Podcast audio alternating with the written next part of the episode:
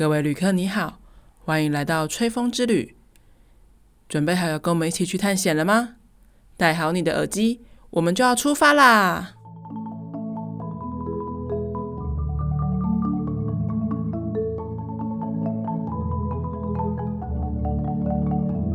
！Hello，大家好，欢迎收听音乐吹吹风，我是主持人 Joy。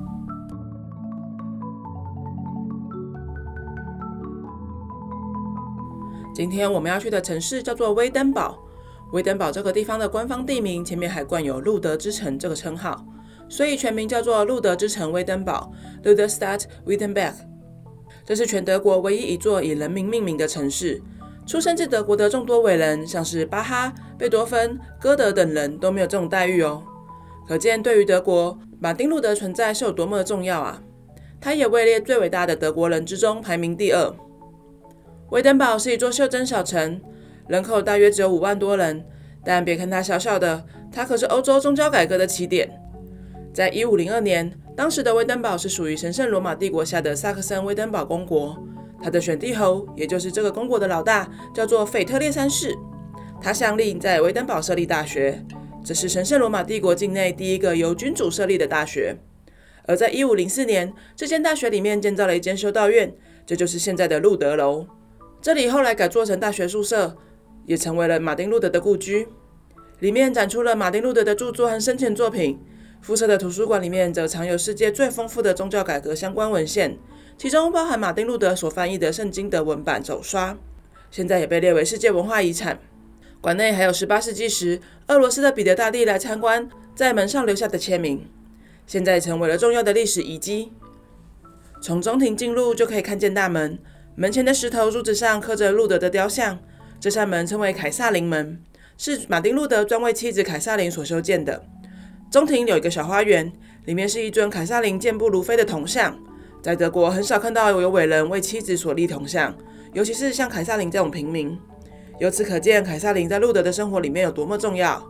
她算不上美女，但对马丁路德而言，真的是如圣经所说的“骨中之骨，肉中之肉”。以前的神职人员不能娶妻生子。即使有，也都私下偷偷进行。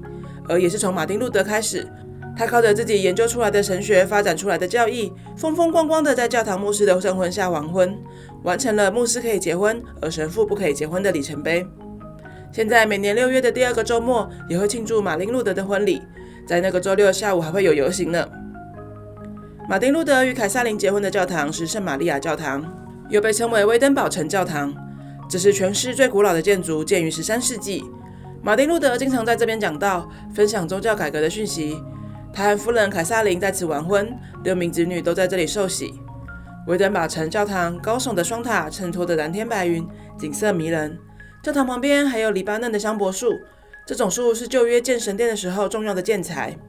教堂的大门古色古香，祭坛从宗教改革时期一直沿用至今。祭坛上方高挂着耶稣受难的画像，另外还有幅最后的晚餐。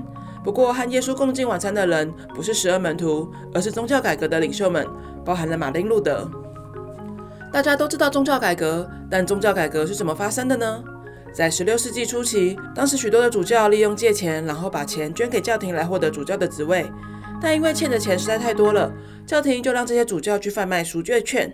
他们跟信徒说，只要买赎罪券，就可以免除过往一切的犯罪哦。然后卖赎罪券的钱就被这些贪财的主教和教廷瓜分。马丁路德在一五零八年来到威登堡攻读神学之后，便在威登堡大学里面任教。他看到了这些主教敛财的事情之后，便在一五一七年十月三十一日，在教堂大门上公布了九十五条论纲，公开质疑赎罪券，并且指引教宗的赦罪权柄。此文一出，引起全城轩然大波，不仅在德国宗教历史上画下了一笔。更席卷着全欧洲，甚至是全世界的宗教改革揭开了序幕。而马丁路德钉上九十五条论纲的那座教堂，便是现在的诸圣堂，又称为王宫教堂。现在每天来这座哥德式教堂里面朝圣的信众络绎不绝。最重要的当然是来看马丁路德当年贴出九十五条论纲的那扇大门。现在大门上刻满了那篇论纲的内容，是来到这边绝对不能错过的。教堂顶部是彩色瓷砖，窗户上的图案是宗教改革的标志。圣坛上还有路德玫瑰的图案，这个图案是由马丁路德所设计的。当然，宗教改革绝对不是靠马丁路德一个人完成，跟他一起推动宗教改革的是他的学弟菲利普莫兰顿。他的故居就在路德楼的旁边。另外，他也是第一个将路德教派神学系统化的人，是推动宗教改革的另一个重要人物哦。所以来到威登堡也别忘记去认识他。马丁·路德与莫兰顿两代宗教领袖过世之后，也在诸圣堂举行葬礼，并且埋葬于此。至于当初路德写下九十五条论纲时，是用拉丁文写下的。原本的文章标题为《关于赎罪券效能的辩论》，原意是要进行学术探讨和论辩。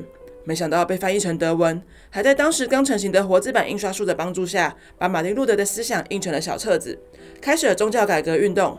当时帮他印刷小册子的印刷厂是由马丁路德的好朋友老卢卡斯·克拉纳赫所建立的，他也是有名的画家。现存大部分马丁路德与夫人凯萨琳的肖像画都是由他所画。也因为他开设的印刷厂和画室的帮助之下，宗教改革的主张与德文圣经可以大量的印刷和传播。我们今天的节目就到这里告一个段落啦。在路德之城威登堡是一个可以悠哉度过一天的世界文化遗产城市。这里虽然有着丰富的宗教改革历史，但不像许多欧洲大城市那样有大批观光客搭着游览车前来，取而代之的是追寻马丁路德脚步而来的信徒，或是漫游背包客。这里虽然没有任何惊人的地标性建筑，也没有壮阔的景致，但却拥有了欧洲小城的生活景观，是非常适合轻旅行的好地方。我们今天的背景音乐是由一样位列最伟大德国人第六名的约翰·塞巴斯汀·巴哈所作。他是一位相当虔诚，并且一生都为了上帝而作曲的音乐家。属于路德教派的巴哈，深受马丁路德神学观的影响。马丁路德看重音乐，认为音乐是上帝所给予人类最大的礼物。而巴哈承袭了这种思想，认为音乐是为了荣耀神，为了要人的灵魂得着新生命。所以他创作的音乐是为了要让人听到神。这首他所写的《耶稣是人所享用的喜悦》，也是他最有名的清唱剧中的作品。希望你会喜欢。